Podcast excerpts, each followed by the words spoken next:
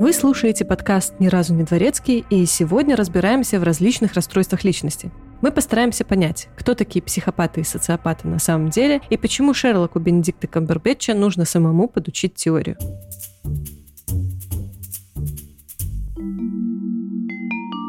Всем привет! Меня зовут Даша, тут недалеко Гриша. Всем чумачичи привет. И сегодня говорим о словах.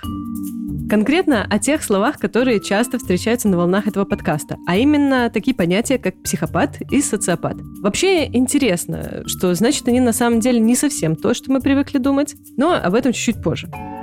Пока мы не начали, огромная благодарность всем нашим патронам. Сергей Недрега, Алексей Петров, Татьяна Полищук, Лина Якобчук и Оливер Трач. Спасибо, ребята, вы лучшие. И особая благодарность, как всегда, Диане Летур, которая является мегапатроном и спонсором этого выпуска. Спасибо, Диана. Сразу же маленький дисклеймер. Мы не психологи. Вся информация, которую вы услышите в этом выпуске, взята из открытых источников, интервью психиатров, различных статей на русском и английском языках. Рассказываем мы все это исключительно в развлекательных целях, поэтому если вы с чем-то не согласны или нашли какую-то ошибку, напишите нам об этом в любой из наших социальных сетей. Мы всегда с радостью признаем все свои ошибки и постараемся их исправить. Ну и вот мы сегодня будем говорить об особенностях личности, и я с вами поделюсь кусочком особенностей моей. Всім привіт, мої підписчики. І у мене теж психічне порушення. Мене голова болить. Вот я, например, крайне тяжело и травматично переживала историю с тем, что я могу совершать ошибки. Знаю, это звучит странно, но для меня фраза «если найдете ошибку, пишите, я с радостью признаю, что допустила ее», она какое-то время назад звучала бы как что-то из мира фантастики. Скорее всего, это было бы так. Если найдете ошибку и напишите мне об этом, я сильно расстроюсь, закрою подкаст, так как я допустила ошибку и больше недостойна что-либо вещать в ваши прекрасные уши. Ну, и это только один частный случай, в этом как бы проблема. На самом деле, этот мой маленький прикол экстраполировался на бесчетное количество ситуаций в моей жизни и сильно портил ее качество. Да и не он один. Ну и справиться со всем этим мне очень помог когда-то, да и помогает сейчас э, мой психолог. А многие считают, что это какое-то излишество, типа что-то на богатом, и я сам справлюсь со всеми проблемами. Но я думаю, что не скажу глупость. Когда у человека долго болит зуб, например, или у него мощная гипертония, он, конечно, может потерпеть какое-то время, но рано или поздно все-таки обращается за помощью к специалисту. Ну и, конечно, сразу его качество жизни улучшается. Здоровье физическое не менее важно, чем ментальное. И самый большой вопрос, конечно, где найти квалифицированного специалиста? А вот ответ этот выпуск подкаста был спонсирован командой ребят из сервиса онлайн-психотерапии «Ясно». «Ясно» — это первый и самый крупный русскоязычный сервис по подбору и видеоконсультациям с психологами. В приложении «Ясно» все вероятные неловкости и неудобства сведены к минимуму, ну совсем. Все максимально комфортно. Сервисом можно пользоваться сразу после заполнения небольшой анкеты, где вы указываете, что именно вас беспокоит. Например, это могут быть панические атаки, проблемы в отношениях, тревожность в целом, проблемы с гневом, и там еще есть многое-многое другое. Все за раз не перечислить. Алгоритм сервиса из двух с половиной тысяч опытных специалистов подберет вам именно тех, кто работает с вашим запросом. У каждого из них свой довольно уникальный отработанный подход, основанный на тех или иных методах терапии. Ясно, вы можете выбрать того человека и ту методологию, которая подходит именно вам. А воспользоваться услугами данного сервиса можно легко и просто на сайте или в мобильном приложении, которое есть как на iOS, так и на Android. Все, что вам понадобится, это час свободного времени, спокойное место и желание разобраться в себе. И вот еще одна хорошая новость. По промокоду «Ни разу» капслоком и латинскими буквами вы получите скидку в 20% на первую индивидуальную или парную сессию, если ведете его при регистрации в сервисе. Да, кто слушает нас давно, точно знает, что я очень часто говорю, что многие из героев наших выпусков, возможно, и не стали бы этими самыми героями, если бы своевременно были услышаны родителями или нашли бы в себе силы дойти до специалиста. Кто знает, чем бы занимался Джеффри Даммер, будь у него хороший и компетентный психотерапевт. Но ему повезло меньше, чем вам. Ссылочка на онлайн-сервис психотерапии ясно, и промокод находится в описании. Вы самое ценное, что у вас есть. Берегите себя. Мы дожили до рекламы. Простите. А, тут как будто бы, знаешь, мне так неловко. Мне кажется, что надо что-то сказать. Я так рада, что у нас наконец-то первый рекламодатель. Хочется сказать спасибо. Спасибо всем нашим слушателям за то, что этот день наконец-то настал. Спасибо, ребята. Мы реально, мы много старались, мы очень рады. Дело еще не закончено, не расслабляться. Да. Итак,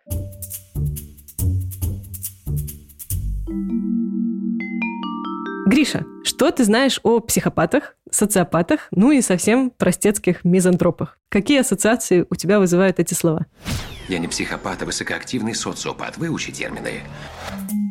Ну, я-то знаю не больше других. Все мои знания ограничиваются этой информацией из художественных произведений. Я знаю, что не всегда психопат или социопат – это равно маньяк. Скорее, маньяк плюс-минус равно социопат или что-то вроде того. А вот мизантропия – это немного другое. Это скорее система морально-социальных взглядов и типа такое мировоззрение. Тут еще недавно, как раз перед этой записью, на днях решил почитать о мизантропии в целом, так как еще не то, чтобы я себя считал стопроцентным мизантропом, но скорее в моем характере какая-то есть небольшая такая талика мизантропии. И одно из центровых определений в точности описало меня. Я уверен, что среди слушателей есть немало людей, чьи взгляды схожи. Так что, да, люди, которые по умолчанию ненавидят всех незнакомых людей, есть среди нас. И, возможно, ты, Даш, сегодня ехала с ним в лифте и даже не подозревала, что тебя по дефолту ненавидят. Короче, последнее не совсем то расстройство, опять же, как мне кажется, и мизантроп – это не всегда маргинал. Ну да, да. А еще я думаю, что все эти описания отлично подойдут любому воробушку-социофобушку. Вот я, например, как раз-таки такой человечек. Ну, в общем, да. Вообще ты все правильно описал. Такие термины, как э, психопат или социопат, они не всегда равны э, маньяк. И вообще в медицинском сообществе уже считаются даже как-то устаревшими и особо не используются. Сейчас все это так вот глобально называется асоциальным расстройством личности. Наверное, стоит отметить, что такое расстройство личности вообще, в принципе. Личность человека, она характеризуется по трем параметрам. Это мышление, эмоциональная сфера, эмоциональное реагирование. И вот из этих двух первых характеристик вытекает следующее – это поведение. Расстройство личности – это нарушение всех трех этих параметров. Причем нарушения есть у всех, и это хорошо. Это делает нас людьми. А в расстройствах они просто сильно выходят за рамки среднего разброса. Так вот, немного устаревшая уже классификация, но все же гласит, что психопатия и социопатия – это одни из подформ асоциального расстройства, но это также не совсем корректно. Это просто такая привычная нам терминология, используя которую сейчас мы подразумеваем, скорее всего, людей со следующим набором характеристик. Со стороны мышления это будет, скорее всего, ярко выраженный эгоцентризм, желание доминировать и властвовать. Все люди вокруг воспринимаются не как отдельные личности, а существуют только для конкретного человека и исполнения его желаний.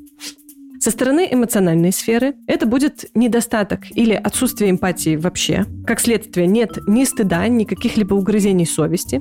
И плюс еще отсутствие эмоциональных привязанностей к другим людям. Ну вот отсюда как раз-таки могут быть различные проявления садизма, потому что люди ценности особо не несут.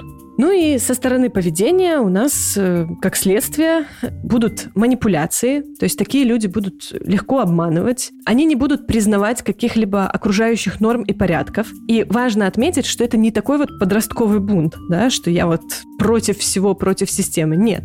Вот хороший пример, например, с законами. Убивать незаконно, и за это как бы наказывают. Но если человек со социальным расстройством очень хочет, то как бы для него, ну, а почему нет? То есть для него желание перевешивает риски. И для него это вполне себе аргумент. То есть, обладая этим списком, набором знаний, я могу спокойно вычислять в толпе психопата?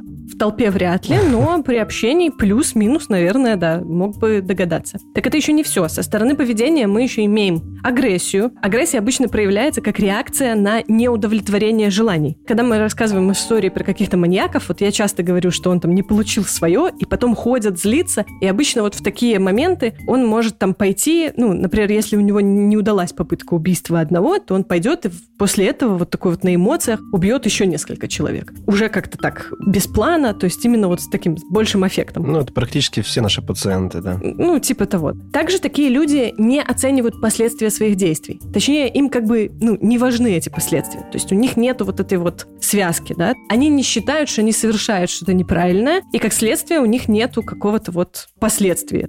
Также может проявляться импульсивность. То есть импульсивность такая, это как неспособность в сиюминутном желании контролировать себя и свои действия. Ну, это такой вот прям очень ярко выраженный эффект. И также им присуща склонность к риску с пренебрежением абсолютным и к своей жизни, и к жизни окружающих. Опять же, потому что вот нарушены причинно-следственные связи, нет эмпатии и вообще. Но начинают они все довольно осторожно, а потом уже входят в раж со временем. Ну, не всегда. Ну, с Рамиресом, например, было так, я насколько помню. Ну, Это потом он уже начал эм, на улице стрелять людей спокойно. Поначалу он так тихонько в окошко залазил. про Рамиреса трудно диагноз поставить. Если я не ошибаюсь, ему, кстати, больше социопатию приписывали, ну, его э, считали больше социопатом. Ну, как бы тоже здесь же проблема, что все диагнозы им ставятся, ну, вот так вот постфактум, да, и, конечно, естественно, что про них сказать? Что они какие-то неправильные люди, ну, конечно, нужен какой-то диагноз. Но вообще, то, что я перечислила, это такие общие характеристики для асоциальных расстройств личности. Например, если мы возьмем вот эту вот старую классификацию социопатов и психопатов, они все-таки немножечко, ну, друг от друга отличаются. Вот дальше поговорим, чем. Это база. Это база. Это база. Все, это база. И это главное. Это основа, базис. Можем сказать, что у социопатов не так подавленная эмоциональная сфера. Какую-то эмпатию они все-таки способны проявлять. А психопаты это уже чуть более серьезно, верно? Психопаты, они чуть более прошаренные, они хорошо имитируют эмоции, могут, например, долго разыгрывать привязанность э, на фоне корыстного интереса. У них э, отсутствует та импульсивность, о которой мы говорили. Они очень хорошо планируют, крайне расчетливы. Холодный расчет – это та самая фраза подходящая. Такие люди, например, отлично обманут полиграф, потому что, как правило, не испытывают эмоциональных реакций на задаваемые им вопросы. Также принято считать, что психопат – это прежде всего врожденное состояние, во всем виноваты крокодилы гены, плюс накладываются социальные условия, например, э, воздействие, травмы и все, и человек сформирован, настоящий такой преступник. Характерные черты в таком случае обязательно проявляются в детстве, примерно к 4-5 годам. В настоящее время это расстройство может быть описано в достаточно конкретных э, нейробиологических терминах, которые включают э, дисфункцию частей мозга, ответственных за использование эмоциональных реакций. Например, таких как э, реагирование на сигналы, которые указывают на возможность наказания с целью модификации текущего поведения. Социопаты, они же обычно продукты социальных условий и окружения, такими как э, жестокие или отстраненные родители и бедная среда воспитания, которая препятствует правильной социализации, плюс генетический фактор, но это уже чуть- чуть-чуть меньшей степени. И проявляется это все дело к подростковому возрасту, это где-то 12-13 лет. Насчет детей. Ребенок с психопатией, он не проявляет стресса, когда отсутствуют родители, спокойно чувствует себя в чужой среде, нет эмоциональной реакции на проявление насилия, то есть спокойно будет там птичку, кошечку там мучить, э, не знаю, убивать, чтобы чисто посмотреть, что внутри, например. И потом вообще не расстроиться, что там у него кота больше нет. У них высокий болевой порог, как правило, и частые проявления агрессии.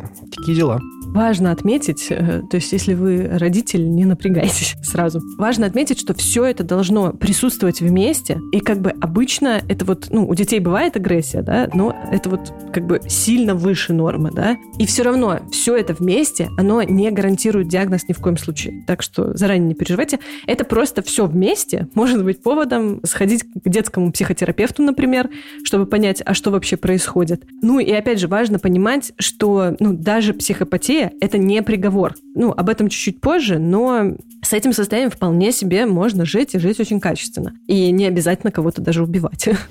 Вообще, Гриша, если честно, я только что погуглила, и правильное ударение – это психопатия. Простите, ради бога, мы исправимся прямо сейчас. Психопатия и социопатия.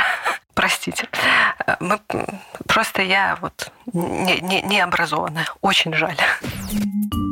Вообще, ну, сейчас еще можно встретить такую терминологию, как э, первичные психопаты и вторичные в литературе различной. И вот в такой формулировке предполагается, что первичные психопаты, они характеризуются, например, меньшей тревожностью, общей бедностью эмоционального выражения и склонны совершать преступления, которые, по сути своей, являются такими, ну, инструментальными. Преступления несут какую-то функцию, то есть у них есть какая-то цель. А вот вторичные психопаты, напротив, они более тревожные, демонстрируют большую эмоциональную неустойчивость и совершают более импульсивные или реактивные преступления.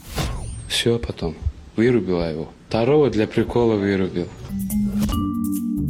При такой терминологии в первом случае мы подразумеваем то самое вот понятие психопат, которое уже подустарело, Просто классический психопат. А во втором случае, скорее всего, это как подразумевается классический социопат. То есть сейчас, ну, терминология развивается, и появляются вот такие вот другие формулировки, другие названия одних и тех же понятий, по сути. Ну и почему мы вообще употребляем такую терминологию и как бы говорим о чем-то, что уже устарело? Ну, во-первых, потому что психология и психиатрия, они развиваются и движутся вперед, ну, просто семимильными шагами. Сейчас у нас просто век расцвета такого понятия, как психология. Люди интересуются, люди изучают вообще, и это супер. Ну, еще потому, что, вот, как мы говорили выше, нормы не бывает. Есть условная норма. У всех есть нарушения. Это хорошо, это нормально. Но в случае с расстройствами личности нарушения вот они сильно выходят за рамки средней температуры по больнице. А вот само понятие среднего в то же время, как бы парадоксально это не звучало, но оно сильно расширяется со временем. То есть психология или там психиатрия, да, чем больше людей она исследует, тем больше расширяется вот это вот понятие нормы. И чем больше вариативность у нас появляется. Также мы об этом всем говорим, потому что ну, мир человеческой психики, он как бы намного шире и разнообразнее любых классификаций. И все это вообще, ну, условности. Это просто такие вот как бы термины для того, чтобы, ну, это просто слова описания каких-то вот таких принятых нами свойств. Плюс еще асоциальных расстройств и просто расстройств личности, их очень много, тьма. И все они пересекаются друг с другом, поэтому как бы тоже, ну, люди пытаются выделить вот какие-то, да, чтобы, ну, как-то обобщить. И вот поэтому мы до сих пор используем так очень активно эти слова, как психопат или социопат. И мы их тоже используем, потому что на просторах интернета вы можете встретить все. И потом закидать нас гнилыми помидорками со словами «а я читал, а я читал, что вот тот психиатр говорит про то, что вот психопат психопаты и социопаты нас окружают. Действительно окружают, и формулировки такие используются. Это просто слова, которыми мы описываем конкретные как бы черты каких-то конкретных людей. И эти термины используются активно, даже несмотря на то, что не являются медицинскими диагнозами. Ну и, конечно же, есть ряд ультрапопулярных вопросов, на которые мы вот постарались собрать и найти для вас ответы. Вот мы как-то так собрали самые популярные возникающие вопросы, и сейчас попробуем их задать и на них же ответить. Вот, например, первый вопрос. Какой процент людей являются психопатами? По исследованиям, а, психопаты существуют а, во всех культурах, э, этнических группах, ну, вообще везде. По оценкам, это примерно 1% а, мужчин и даже меньше 0,3-0,7% женщин могут быть отнесены к психопатам. А в целом, к социальным расстройствам можно отнести, тут э, зависит от среды и социального контекста, где-то до 3% популяции. Вообще цифра маленькая и звучит не страшно, но если эти данные переложить на город с населением в миллион человек, то в нем от 10 до 30 тысяч человек будут людьми с асоциальными расстройствами личности. А это уже страшно точно можно заявлять, что женщины менее подвержены асоциальным расстройствам, а мужчин с такими расстройствами в 4 раза больше. Ну и плюс человек может демонстрировать повышенный уровень нескольких признаков, а, связанных с психопатией, и при этом не считаться психопатом по таким критериям, как, например, контрольный список Хейра. Это канадский психотерапевт Роберт Хейр. Он разработал контрольный список психопатии в 1970-х, который используется, хоть и вызывает вопросы. Там есть такие вопросы, как, например, чувствуете ли вы себя чрезвычайно важной персоной. Или там, например, нравится ли вам манипулировать людьми. Или вот такой вот. Вы бы солгали, чтобы достичь своей цели. А ты уже отвечала на эти вопросы? Признайся. Э, да, так вот, ну, мне кажется, что там такие вопросы, что в целом из самих вопросов понятно, о чем тебя спрашивают. Поэтому мне кажется, что опытный психопат, он так вот прям легонечко смог бы ответить на все эти вопросы так, чтобы избежать каких-либо подозрений в принципе. Если ты такой живешь в обществе, ты уже адаптировался к нему и понимаешь, что социальная норма не велит тебе лгать, и тебе задают вопрос, правда ли, что вы бы солгали, чтобы достичь своей цели? Да разве я? Да разве мы? Да, да Боже нас упаси! Отвечу-ка я никогда. Нет, никогда не вру. Вообще, самый честный человек на планете. Мне кажется, они такие какие-то очевидные. Возможно, возможно. Я вот просто не знаю, как этот тест выглядит именно с точки зрения врача, да, как вот врач, там, задавая все эти вопросы, как он диагностирует. Возможно, ну, он там в какой-то такой личной беседе доверительной как-то по-другому их задает, чтобы человек, ну, не подозревал все-таки, о чем его спрашивают. Заинтересовал последний вопрос, если ты видела. Есть ли у вас опыт совершения множества разных преступных действий? То есть не просто просто опыт преступления, ну, то есть, не знаю, там, украла баночку Кока-Колы в магазине, там, а множество. то есть- Множество разных. да, то есть ты прям рецидивист такой конкретный. А ты совершил одно такое, ну, в принципе, нет, говоришь. Или там вот есть вопрос, вы когда-нибудь нарушали данное слово, обещание или клятву? Ну, как бы я, честно скажу, да, много раз. Все мои подружки, которые когда-нибудь говорили мне что-то по секрету и говорили, только никому не рассказывай, я обещаю, я никому не скажу. Ну, конечно же, я рассказывала иногда. Гоните, насмехайтесь. Конечно, выдает во мне этот вопрос все-таки какое-то отклонение от нормы. Но мы помним, что женщины в четыре раза реже бывают психопатами, чем мужчины, поэтому, возможно, шансы на спасение у меня все-таки есть. Если твои подружки слушают э, подкаст, то у тебя больше нет подружек. У меня и так их нет. Так вот, раз, короче, зашла речь уже о гендерных вот этих особенностях, следующий вопрос у нас такой. Отличаются ли женщины-психопаты от мужчин-психопатов? Первичными признаками, я думаю, очевидно ответ. Имеется в виду какими-то поведенческими. Так вот, мужчины э, намного чаще, чем женщины, отвечают всем клиническим критериям психопатии. Но даже среди психопатов женщины отличаются от мужчин. Например, исследования показывают, что женщины-психопаты, как правило, менее склонны к физическому насилию, чем мужчины. И у них э, также может быть больше тревоги и хуже самооценка. Простите, пожалуйста, но вот, конечно, вот эта вот склонность к э, рефлексии все-таки у женщин, она все-таки помогает им быть не совсем отсаженными психопатами, а немножечко еще как-то вот все-таки думать о каких-то последствиях. Да, ш- но что же делать? Как узнать, являюсь ли я психопатом? Ну вот, да, смешно. Но, как говорится, если у вас возник вопрос, являетесь ли вы нарциссом, то ответ нет, не являетесь. Вот с психопатией примерно схожая ситуация. Человек, страдающий от нее, скорее всего, на самом деле, он от нее вообще не страдает. Страдают, скорее все, от него.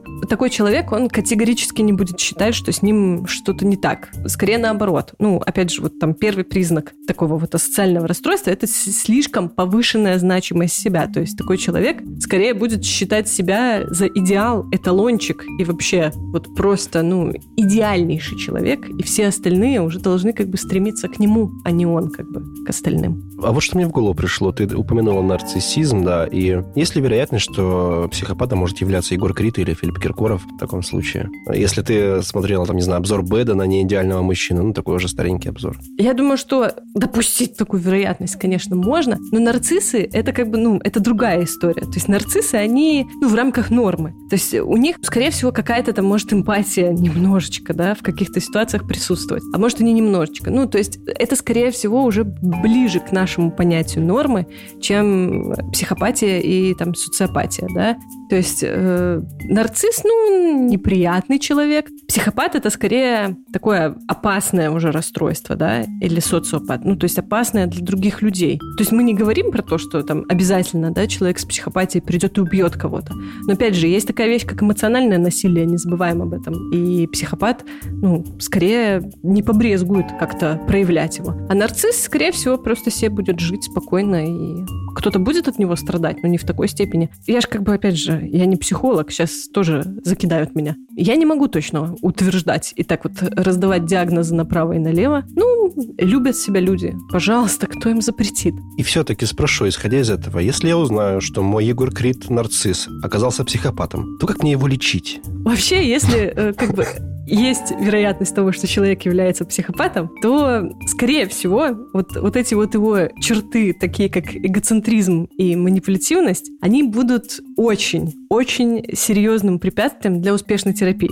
Потому что, скорее всего, такой человек, во-первых, он не будет думать, что ему нужно лечение. Ну, никогда. А во-вторых, они очень хорошо могут рассказывать психологам, да, там, даже психиатрам какие-то вещи про себя, абсолютно манипулируя. То есть такие люди, вот они полностью холодный расчет, и они могут рассказывать все, что угодно, и их не будет трогать никакая терапия. У них нету вот такого понятия, как там, порефлексировать над чем-то. Нет. Ну, как бы существует доказательство того, что психопатические черты и вот связанное с ними асоциальное поведение, они могут так ослабевать в течение жизни, но насколько, то есть ну, насколько их можно изменить с помощью терапии, вот, до конца пока что неизвестно.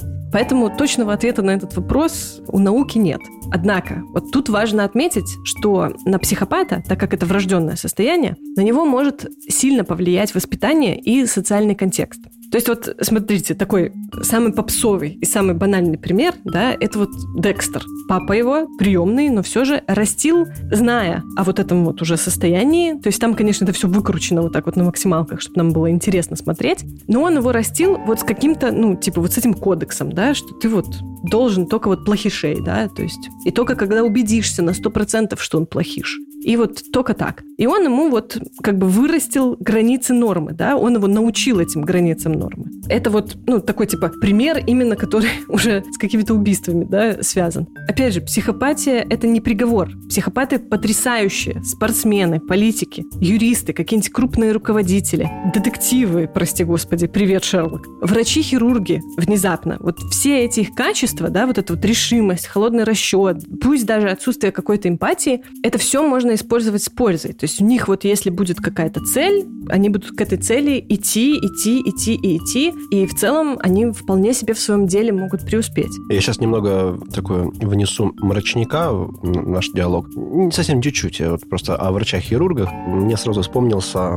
врач, естественно, который проводил бесчеловечные опыты на узниках Освенцима, его ну, все знают, это Йозеф Менгеле. Сейчас не хочу пускаться, конечно, в рассказы о нем, там просто жесть. А если не ошибаюсь, у тебя был выпуск о нем, короче, история, верно? Да, да, было дело. Больная тема на самом деле. Менгеле вообще абсолютно страшный человек, и я его ну, вообще ни разу не оправдываю. Но вот, кстати, его опыты впоследствии закрыли для медицины очень много вопросов. Но сам он, конечно, отсадок. Тот еще, вот, да, он классический психопат. Такой вот прям вижу цель, не вижу препятствий. Хотя не уверена, если честно, что его личность кто-либо исследовал, потому что все выводы это, конечно, на уровне домыслов и уже постфактум его действий. А с ним же вряд ли какой-то специалист прям общался.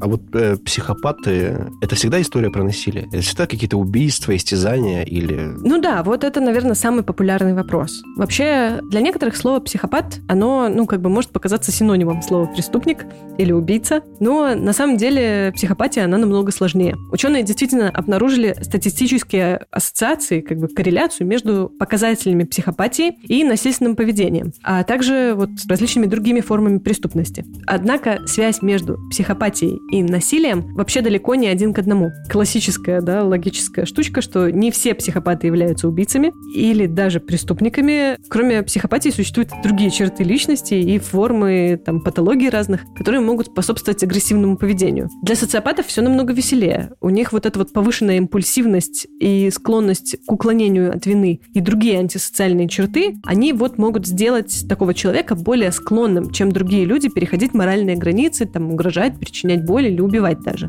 Из этого вытекает вопрос, вот сколько психопатов являются убийцами вообще, Ответ на этот вопрос неизвестно. Сколько психопатов совершают жестокие акты насилия? По одной из оценок, среди осужденных убийц, ну, не более четверти могут считаться психопатами. По сравнению с примерно одним процентом населения в целом. Ну и есть данные, что преступники-психопаты и социопаты чаще, чем остальные, будут совершать повторные преступления. То есть привет всем героям наших выпусков.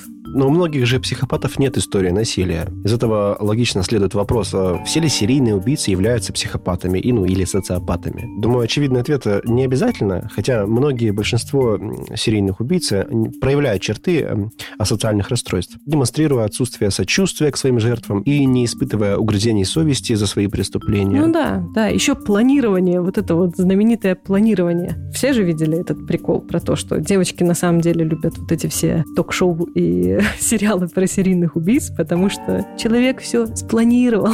Он так старался. Один. Никто ему не помогал. Он все сам спланировал и все сделал. Эх, шутка сексистская. Очень, простите, но ну забавно же.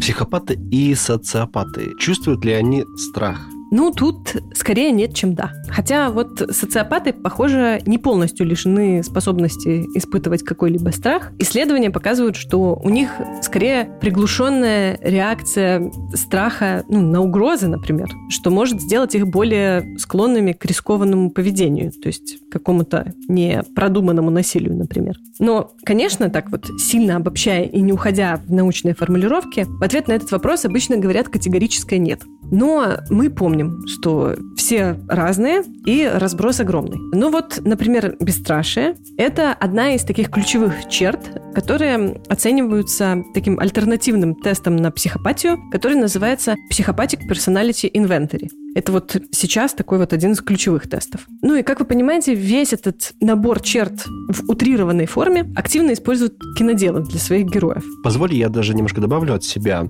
по поводу того, испытывают ли психопаты и социопаты страх. Я пытаюсь вспомнить какие-то такие ситуации из биографии наших ну, старых героев выпусков. И мало где были ситуации, когда действительно сам убийца находился в опасности или мог себя чувствовать в опасности. Как правило, это же преимущество всегда на стороне маньяка, убийцы. Это либо старая бабушка, которая он залазит в окошко, либо влюбленная пара, которая он подкрадывается из-под тишка с пистолетом. Мало где он может почувствовать опасность. Единственное, только момент с Рамиресом вспомнился, когда, по-моему, даже по его ощущениям, как там описывали, он реально тогда испугался за свою задницу, когда увидел, что толпа намеревается его того этого. Ну да, так Рамирес не психопат он скорее ближе будет к социопатии. Вот, ну, наверное, так, по моим непрофессиональным оценкам, потому что он все-таки, ну, он не такой прям гениальный планер. Ну, он же столько каких-то вот таких глупых ошибок допускал. Ну, он старался. Ну, да, но у него какой-то социальный, да, аспект. То есть я не могу сказать, что он прям такой расчетливый-расчетливый. Вот если взять там какого-нибудь Теда Банди, то тут уже намного интереснее, потому что он такой человечек более как будто бы расчетливый. Ну, и, кстати, интересно, да, в жизни так вот получается, что, ну, я вот что-то упомянула про кино, да, что вот э, это психопаты, они вот такие вот классные герои для кинофильмов. Так они и в жизни супер интересные. Они, хоть и опасные, да, но они как бы обладают вообще так по умолчанию такой нехилой харизмой. Они потрясающе манипулируют, причем они это делают э, так вот легко, непринужденно, абсолютно естественно. То есть им даже напрягаться для этого не приходится. Это действительно, походу, такой самый главный ответ на вопрос, почему женщины, вот даже несмотря на предупреждение о том, что в их городе орудует маньяк, они все равно садились в машину к Теду Банди, да? Они такие вот ребята, интересные, обаятельные, да? И вот, конечно, как какой-то вот прообраз, они и для киноделов тоже, и там для писателей книжек, они будут ну, намного более интересные обычно, чем социопаты, например. То есть вот они такие хитрые, расчетливые, хладнокровные, такие вот серые кардиналы, знают на несколько шагов вперед. Ну, прям интересно за ними наблюдать. Вот, например, из таких примеров потрясных э, психопатов, да, вот из кино там, мой самый любимый — это э, Билл Сайфер из Gravity Falls. Вообще обожаю и мультик, и Билла Сайфера. Вот это вот в моем персональном топе это мой любимый злодей, потому что мне кажется, что он прям классный. Наконец-то! Наконец-то это произошло! А так, ну, примеров куча. Это вот Декстер, профессор Мариарти, Антон Чигур из «Старикам тут не место», привет нашей обложке, Волк с Уолл-стрит – это тоже хороший пример. Ганнибал Лектор. Да, кстати, его тоже можно докинуть, и, наверное, все задались вопросом, почему-то я его не на первом месте-то перечислила. Но на его счет психиатров, вот прям у классических клинических таких людей, у них есть сомнения. Но, кстати, да, по замыслу авторов он как раз-таки должен был быть вот таким вот прям архетипичным таким э, психопатом. Ну, а я могу еще накинуть примеры обаятельных отбитышей из игр, что мне ближе. Это Вас Монтенегро из Far Cry 3. Там же Пейган Мин, которого я не очень люблю из Far Cry 4. Может быть банально, но Джокер — это прям классика, хотя, если мне память не изменяет, то Джокер сам себя признает безумным. И это не совсем даже игры, это мультивселенная. Тревор Филлипс из GTA 5. Самый реалистичный из всех перечисленных. То есть это просто обычный мужик, у которого поехала крыша. Ну да, но вот видишь, поехала крыша, это тоже не всегда э, типа показатель. Поехала крыша, это, наверное, уже больше другое. Ну и вот Джокер, он, конечно-то, можно и его, ну, как это, натянуть сову на глобус, но, но, но в целом, то есть ему можно эти черты приписать, да, но он скорее, ну, на самом деле, как-то, наверное, больше похож уже на какой-то прям набор каких-то антисоциальных расстройств все-таки. Потому что, ну, он такой вообще просто интересненький. Как же Шерлок? Поговорил про Джокера, Джокеру противостоит Бэтмен, а Бэтмен это же, это же Шерлок. Чего?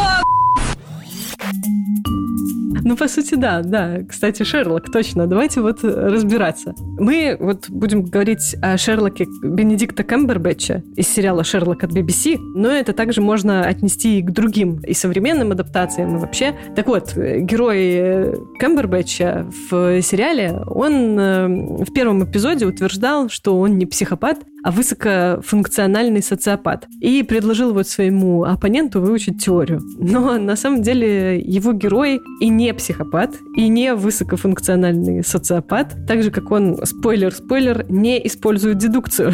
Вообще, ну, это уже, наверное, ни для кого не секрет, что Шерлок, он использует другой метод. Этот метод называется абдукция. То есть она позволяет извлекать вероятности из таких вот частных случаев. Вы, наверное, спросите, так а почему можно утверждать все-таки, что Шерлок не является вот ни социопатом, ни психопатом? И на это вот, если посмотреть сериал, указывает куча-куча-куча э, признаков. Вот первый из них — это дружба с Ватсоном. Как это пишут сценаристы, он к нему, похоже, действительно привязан. Сейчас, наверное, будет спойлер, но я думаю, все смотрели. Если не смотрели, ну, чуть-чуть пролистайте дальше. В общем, там целая серия, она была посвящена тому, как э, Шерлок чуть не убился сам, только бы вернуть друга. И, конечно, конечно, можно сказать, что это невероятной искусности манипуляция. Ну, манипуляция для чего? Ватсон, по сути, он ему как какой-то инструмент или как какая-то незаменимая вещь. Он же ему, типа, не нужен был, по сути. То есть у него к нему была какая-то вот просто такая привязанность. То есть он ему был другом. А может быть, он хотел им обладать? Кто знает. Ну, вот на этот случай у меня есть э, другой аргументик, где Шерлоку не плевать на людей. Вот, например, брат его. Ему как бы точно не плевать на брата. При том, что у них вот такие вот противостояния часто, но ему как бы, ну, не плевать, он все равно вписывается, он его слушает, он как-то вот все-таки привязан к нему. И сейчас будет вообще спойлер. На сестру. Ему настолько не плевать на сестру, о существовании которой он узнает в последней серии последнего сезона сериала, ему настолько на нее не плевать, плевать, что он прямо, ну, навещает ее потом, играет ей на скрипке. То есть это же все делается исключительно из таких вот каких-то теплых душевных побуждений. Ну и самый главный это пример – это Ирен Адлер. Вообще никакого мотива ее спасать, кроме любви, у Шерлока не было. А вот на что на что, на любовь э, как психопат ну, не способен в принципе, а социопат, ну, как бы тоже вряд ли, да. Ну и плюс такой штуки, как высокофункциональная социопатия, ну, не бывает вообще. То есть это ее придумал герой сериала. Есть психопаты, которые вот хорошо приспособились да, к обществу, ну, адаптировались. И их обычно называют э, высокоадаптированными психопатами. И вот они как бы так вот умеют существовать в обществе, даже, ну, не выдавать себя. Ну, а про социопатов мы такого ничего сказать не можем. Ну, и получается, отсюда как бы логично, да, следует вопрос, так кем же был вот Шерлок на самом деле? И на его счет мнения расходятся. То есть есть два таких основных варианта, две основные версии. Одна группа исследователей, которые вот, ну, как бы исследовали потом этот образ, они считают, что у него просто шизоидный тип личности. Ну, это такая штука, которая проявляется таком замыкании в себе, избегании каких-то эмоциональных привязанностей. Также у таких людей есть так повышенная склонность к фантазиям и такое погружение в собственный внутренний мир. И мы это все, в принципе, и видим в сериале. То есть, ну, просто, что он за счет высокого интеллекта, вот эти все фантазии и вот этот вот внутренний мир, да, у него служит какой-то цели. Ну, и вот люди, которые страдают шизоидным расстройством, они также испытывают э, затруднения в общении и вот в налаживании социальных связей. Однако к некоторым некоторым людям все-таки привязаны и привязаны очень сильно. И вот хороший пример в данном контексте это Ватсон, Ирен Адлер и так далее. Ну и вообще это вот расстройство, оно вполне себе в пределах социальной нормы. Для таких людей в целом просто вот характерен низкий эмоциональный интеллект. У Шерлока он компенсируется, ну, банально э, просто интеллектом. Ну и поэтому вот, кстати, его попытки понять, что чувствуют люди, выглядят как будто робот считывает человека. То есть это типа он просто, по мнению авторов, пытается компенсировать отсутствие эмоционального интеллекта просто интеллектом и додуматься, что там люди чувствуют. А вторая версия – это то, что у Шерлока синдром Аспергера. Модно, стильно, молодежно. Класс. У Илона Маска тоже, по его собственным утверждениям, э, синдром Аспергера. Это такое вот расстройство. Оно относится к расстройствам аутистического спектра, при котором сохраняется полностью интеллект и отсутствует такая характерная задержка в развитии, там, в речи, познании. Однако есть проблема в социальном взаимодействии. Вот для таких людей характерен крайне низкий социальный эмоциональный интеллект. Для них также характерны какие-то стереотипные шаблоны поведения и наличие ритуалов, ну вот прям такое на грани с обсессивно-компульсивным расстройством. И, в принципе, все это есть у Шерлока Холмса, мы это также видим. То есть, например, вот в его квартире все вещи как бы разбросаны в беспорядке, но для него это абсолютный порядок, его уникальный. То есть это вот что-то на грани ритуала, да. И, к слову, обсессивно-компульсивное расстройство – это самое вообще распространенное в мире из расстройств личности. То есть, возможно, даже у вас в какой-то форме оно может присутствовать, и это нормально.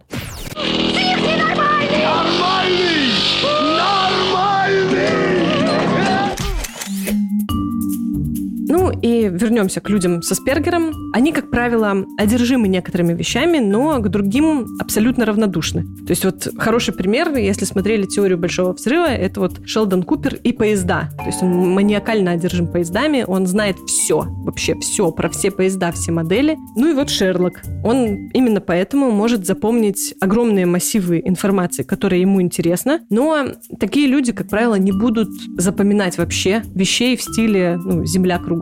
Если им что-то интересно, максимум усилий туда. Все, что неинтересно, мозг фильтрует, это ну, не имеет никакого значения. Ну и вот такие герои, как Шерлок или Шелдон Купер, они, получается, выиграли в социальной лотерее в том плане, что им интересны те вещи, которые, ну, помогают им, не знаю, зарабатывать. Кстати, суть подобных персонажей в сериалах обычно сводится всегда к хэппи-энду. Не знаю, заметил ли ты, заметили ли вы. Все эти персонажи всегда стремятся к такой условной норме. Например, Доктор Хаус, да, тоже классический пример такой. Шерлок или Шелдон Купер.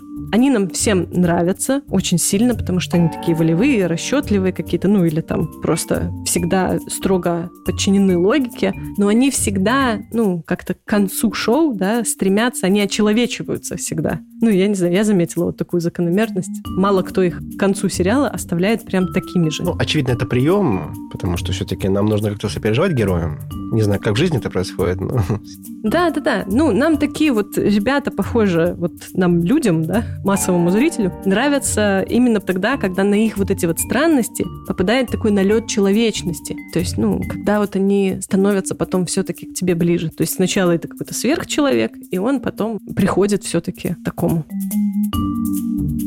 Поэтому какой вывод мы можем сделать из сегодняшнего выпуска? Простой. Будьте внимательны к другим людям, будьте осторожны. И Если подозреваете, особенно если что ваш начальник, пусть и чертовски обаятельный, но все же психопат. Работу сменить очень хороший вариант, потому что, опять же, свое ментальное здоровье надо беречь с молоду. Золотые слова. Мне кажется, мы ответили на самые популярные вопросы. Если вдруг у вас есть еще какие-то вопросы, вообще не стесняйтесь. Задавайте их в любых наших социальных сетях.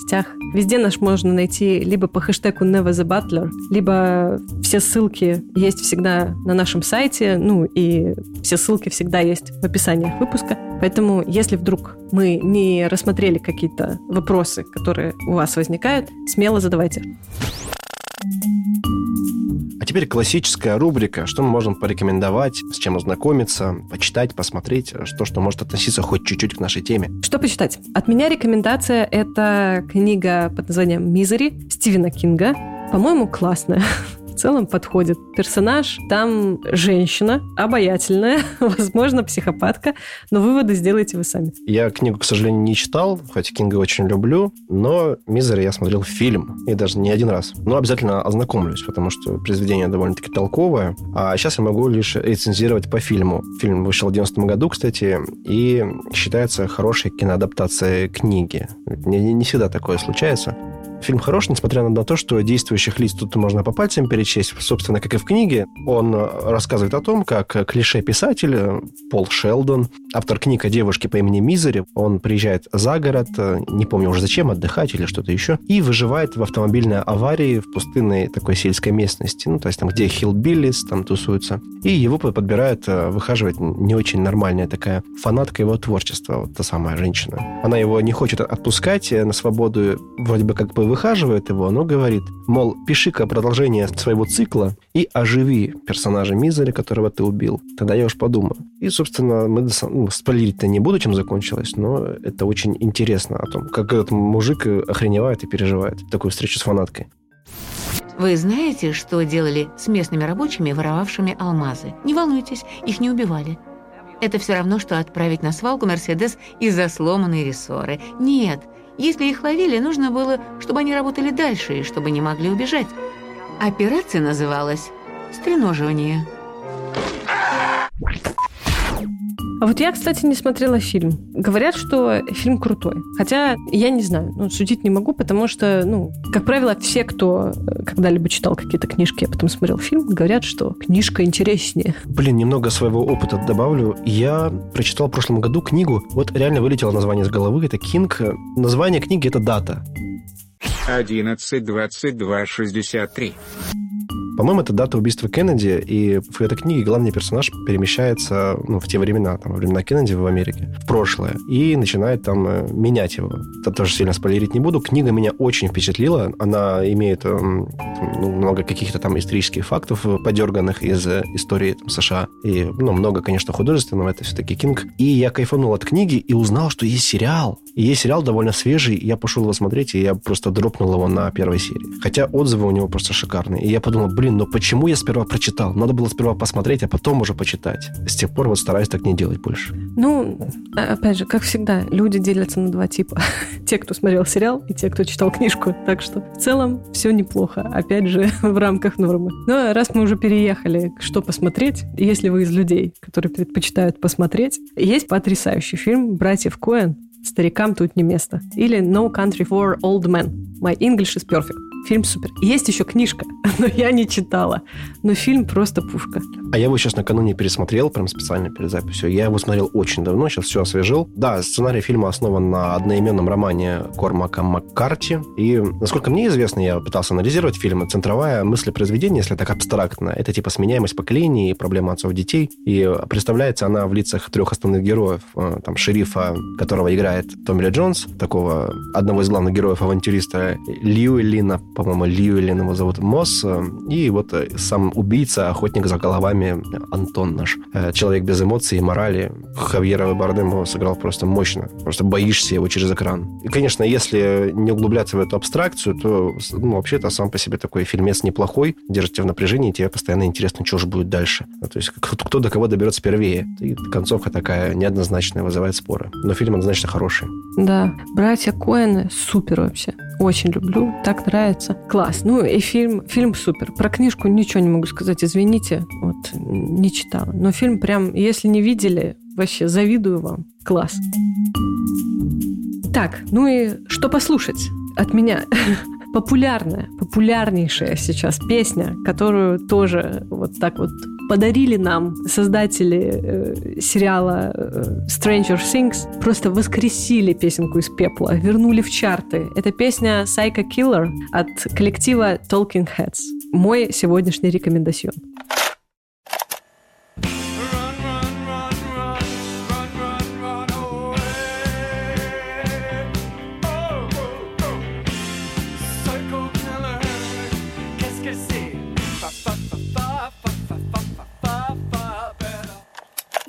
И новый подпункт рекомендаций. Это новая рубрика. Григорий, что же это новая рубрика у нас? Мы решили добавить рубрику от времени ко времени. Во что поиграть? Да, у нас есть что посмотреть, почитать, и надо еще и поиграть. Мне сразу же вспомнилось по теме, это игра, в которой я рубился еще в школьные годы далекие. Это первая часть American McGee's Alice 2000 года и ее сиквела Alice Madness Returns 2011 года. Да, я перебью тебя, прости, пожалуйста. Вот, наверное, уже, если вы не играли в версию 2000 года, то, наверное, уже не надо, потому что графика там все-таки для тех лет была революционной, а сейчас уже, наверное, сильно вас подразочарует. Но вот вторая часть совершенно потрясающая. Можно в нее даже играть в отрыве от первой. Хм, ты знакома? Конечно, ты что? Я обожаю. Alice Madness Returns когда-то. Для меня это сюрприз. Мне это просто. Я обожаю вообще и первую э, Маги Алису, и вторую. Это, ну, я не знаю, я фанатка просто. Я, конечно, разочарована тем, что Маги немножечко там что-то подскатился, но супер, супер. Алиса, класс. Хватит ее хвалить, давай расскажем тем, кто еще не знает, о чем, о чем мы вообще говорим. Ну, давай, давай, хорошо. Короче, это игра. Это такое любопытное интерактивное переосмысление «Алисы в стране чудес». Ну, понятно из названия. Ну, и «Алисы в зазеркале» Льюиса Кэрролла. Но в отличие от первоисточника, вселенная Алисы вот именно здесь, в игре, наполнена жестокостью, мрачником и такой гротескной готикой, что ли. Тут по сюжету за несколько лет до начала основных событий игры первой, я пока первой, маленькая Алиса Лиддл, короче, та самая Алиса, что уже бывала в «Стране чудес», она переживает пожар, в котором погибают ее родители и сестра. Девочка чудом выживает, э, потому что все произошло когда она спала. А Алиса после этого впадает в кому. Там вроде как в будущем она будет себя винить э, в смерти родителей, считая, что должна была проснуться и семью предупредить, но, мол, проспала и все. Вот годы шли, а девушка наблюдалась, лечение девушки не давало результатов, и она ни на что не реагировала вообще. До того момента, пока ей не дали игрушку белого кролика. И вот тут начинается сюр, сказочная часть. Кролик просит ее вернуться в страну чудес, потому что там за время ее отсутствия произошел какой-то пипец тотальный, и всю сказочную страну поработила жестокая королева червей. Ну и вот как и типа искалеченное сознание девочки, волшебная страна тоже преобразилась. Ну, там вообще замут в том, что это вот страна чудес, это ее, ну, как бы шизофреническая вот эта вот часть. То есть у нее ей такая травма, типа, в детстве была нанесена, что как бы в страну чудес это она вот погружается в чертоги разума. Ну, в плане, что это ее психика, по сути. И она, сражаясь вот с монстрами в стране чудес, спасая страну чудес, как будто бы вот спасает себя, излечивается. Это банально, но гениально, я бы сказал это. Вообще классно. Игра супер. Мне когда-то так понравилось от меня. Хотя выглядит так, как будто и это от меня. Рекомендация во что поиграть. Это недавнее мое открытие. Возможно, вы тоже его уже видели. Игра потрясающая. Называется Disco Elysium. Супер. Вообще, такой мир придумали ребята из Эстонии невероятный. Сюжет классный. И вкратце вы играете за детектива, который проснулся после какой-то дикой вообще попойки в своем гостиничном номере, и он не помнит ни черта. Ну, как бы банально, банально. Но во время прохождения этой игры, так как он ни черта не помнит, а он еще и такой очень странноватый персонаж, вы можете выбирать несколько типов поведения. Все эти типы поведения впоследствии будут выливаться в то, как на вас реагируют окружающие, ну и поменяют вам концовку игры. То есть в целом вы довольно часто в этой игре разговариваете с внутренним каким-то миром этого персонажа, узнаете вообще, почему он такой, какой он есть, что у него там за травма была, почему он бухает так беспробудно. Ну, короче, игра супер. Просто. Вот 10 из 10. Так мне понравилось. Очень рекомендую. Если еще не играли, прям настоятельно рекомендую ознакомиться. Вот, слушай, можешь в меня кидать тапками. Мне весь интернет кричит, куда бы я ни зашел, что типа, мол, ты чё, дебил, играй давай, уже все поиграли. А я, мол, типа, еще в Альгалу прохожу, так что пока еще не добрался. И вот ты мне рекомендовала, да, ее. Но сейчас, когда я чуть подробнее тебя узнал, я, походу, побегу сейчас покупать. Yes. yes. Мы сделали это. Еще один человек в нашей секте. Вот действительно то, что так смело можно рекомендовать, потому что, ну, там, например, Вальгала, ну, тоже ок, но, как бы, опять же, на любителя есть вопросики, да? А вот Диско Элизиум тоже на любителя, но я люблю таких любителей. вот, скажу я вам вот так. Классная игра. Реально, очень круто. Поэтому, Гриш, я тебе прям завидую. Это, кстати, была одна из таких немногих игр, после прохождения которых я начала проходить ее заново ну прям настолько мне не хотелось этот мирок покидать, что я прям такая, я пройду ее по-другому. А там еще много решает случайность, поэтому ее по-другому довольно интересно проходить. Ух ты. И вы бегите играть. Или читать, или что-нибудь смотреть.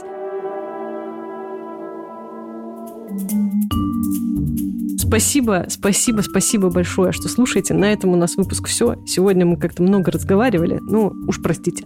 Подписывайтесь на наши социальные сети. Становитесь нашими бустерами и патронами. Мы будем очень рады и благодарны. Напоминаем вам про сервис э, психотерапии «Ясно». Если давно планировали начать, пожалуйста, не стесняйтесь, не отказывайте себе в этом. Ну и до совсем скорых встреч в следующем выпуске. Большое спасибо, что слушаете. Всем спасибо. Всем пока. Всего хорошего.